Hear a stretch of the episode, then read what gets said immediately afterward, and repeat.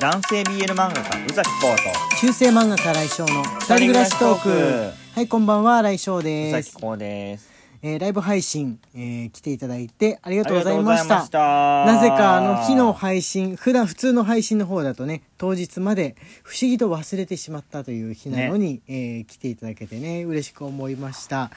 えっ、とねあのー配信の時も言ったんですけれどもチョコが、えーチョコの差し入れがいつまでやるんだろうっていうふうなことだったんですけどまだ、えー続いてるみたいですので、えー送っていただいているものはいくつかあります、えー非常にありがたいんですけれどもね、えー、義理チョコの方を。もうこんなにバレンタインから経ったのにまだチョコをもらえるなんていう嬉しさ。ね。はい。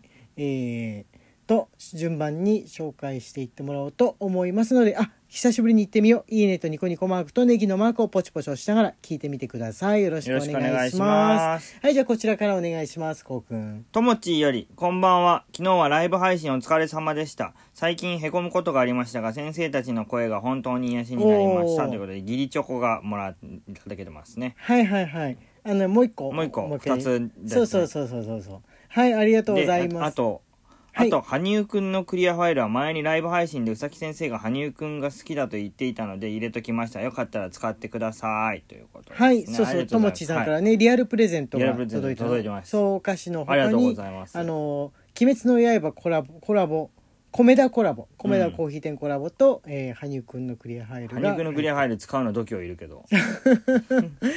まあ、そのまま、あの、取っといてもいいんじゃないですかね。ねなんか使っちゃうのもあれですんで、ね。ちょっと取っとこうかなと思いますもったいないですんで。はい、じゃあ次こちらお願いしポます。ポココより、ギリチョコかける2。昨日はライブ配信お疲れ様でした。ライブは頑張って聞いているのですが、通常配信のラジオがなかなか聞けていませんでした。時間がある時にまとめて聞いて、今日やっとリアルタイムに追いつくことができました。おおーすごい大量じゃないですか。遅くなりましたが、椎のみさんへの元気玉を届けてくれてありがとうございます。喜んでもらえて何よりです。やっぱり全部聞いてからにしてよかった。私もラジオで読まなくてもいいですと書くとこでした。遅ればせながらバレンタインチョコです。ということではい、ポポココさん。ありがとうございます。ブロックサンダーそうラジオで読まなくてもいいですって書いてあったもんね、読んじゃうことが多いですので、よっぽどの内容の場合は読まないですけれども、えーまあ、短いですので別にみたいな場合だったら、まあ、どうせ短いんでって感じで読んじゃうことはありますね。はい、あとあの文章ないですけはい、迷える青函隊よりギリチョコかけるはい、にいただいており迷える青ます。函隊さんありがとうございます。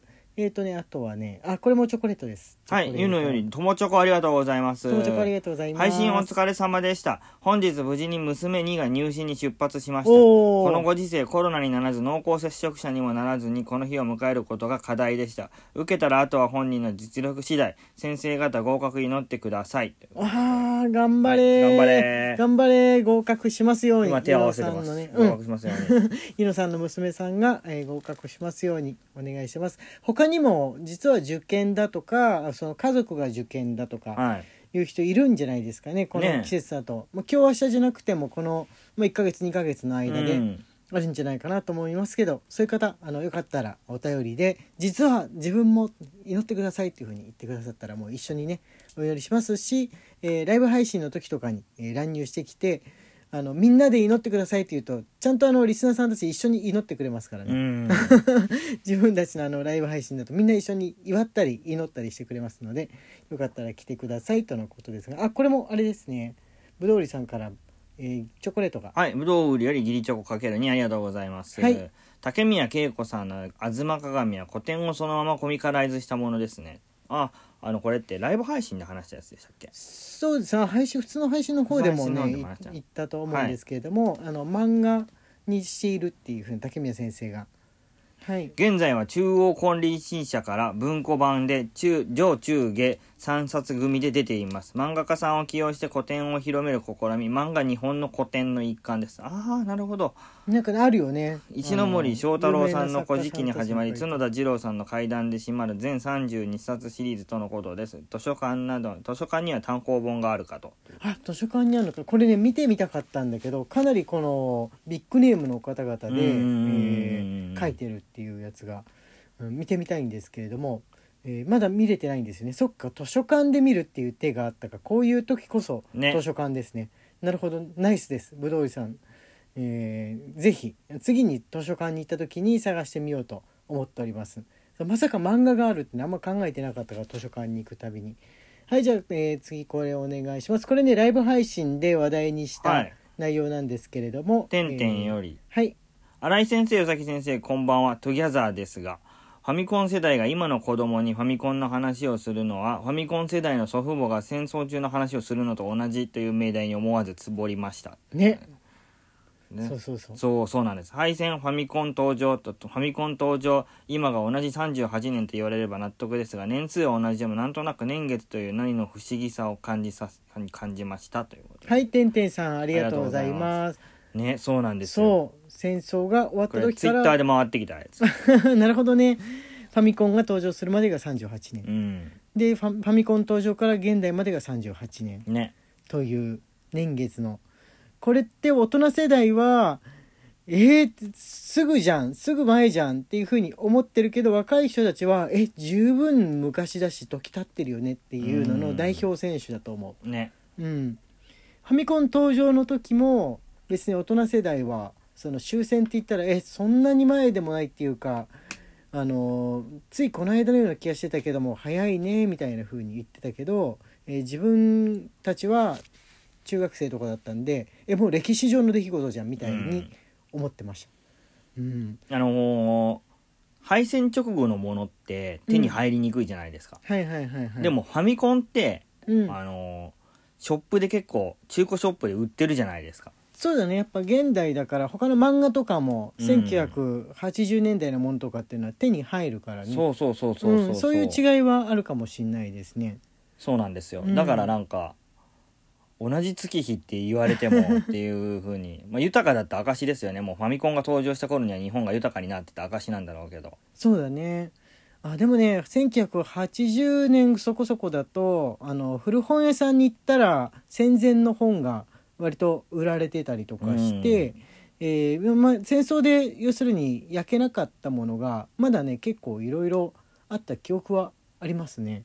うん。うん、なんか大人たちが別にあるしその見ることもできるし身の回りにも残ってるじゃんみたいに言うのもしょうがなかったのかもという気持ちはありますかね。うんあの震災が起きるたんびに東京の街結構様変わりして建て直されちゃったりとかあのリニューアルされたりとかしてうん様子も変わっていったんですけど思えば昔80年ぐらいまでの間っていうのはまだその戦前の匂いってあったなっていうのも思ったりしました。いやしかしあれですね。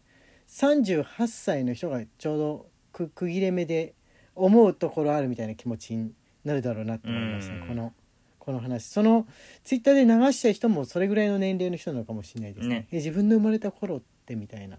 はいじゃあ次こちらお願いします。下村より。ソウルです。そうですね。新井先生与崎先生こんばんは今月戸田市議会で初当選を果たしたスーパークレイジー君が誰だ なんか調べてみたんです34歳の年齢にもかかわらず未成年というよりもはやショタコン魂を揺さぶる美少年ともいえる初々しいビジュアルで見て取れます。政治家は顔と政策ならどちらでしょうか？ません。政策です。制作です顔は別にどっちでもいい。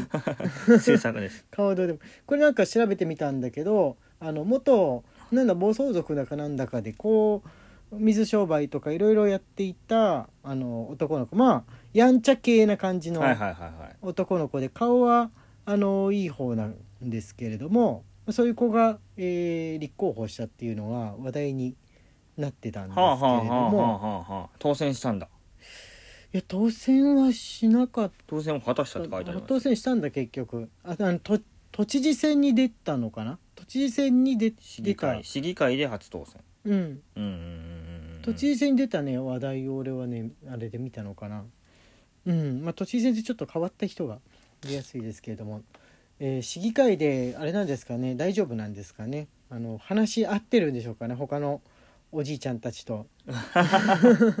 どういう会話してるんだろうなっていうふうに思うんですけれども、えー別に初太っていう感じはあんまり思いはしなかったんですが童顔の方だとは思いますけれどもあの俺ねあんまねあの目立ちたい気持ちがせ先行しすぎてる人ってそんな興味が出ないタイプ。うん。俺の俺自身の、えー感情としては目立ちたいっていうのがあまり出過ぎちゃってる人ってね興味出にくいかな。なるほど。先生の個人的な話。個人的な話です 俺の個人的な、えー意見としたら、へえって思っちゃうから、なるほど。うん、っていう感じですけれどもまあ僧侶はどういうふうに思ってても、えー別にあの自由かなとは思いますかね。はい。じゃあえっ、とねちょっと前の、えーお手紙になる。まだね時間が一応あるので読んでみよう。結構ね長めのがね残ってるんでどういうふうなタイミングで読もうかみたいなとこあるんですけれども、えーここれ大事もう1分でいけると思う？無理。もう残り1分はちょっとなんか雑談でもして終わらせてもいいかもしれないね。はいそうなんですよ。あの長めで送ってこられたやつのがあの全体的に読むタイミングを失って結構あの積もっていって。ああだから長めの処理会作ってもいいかもしれない長めのを読むっていう日をうん。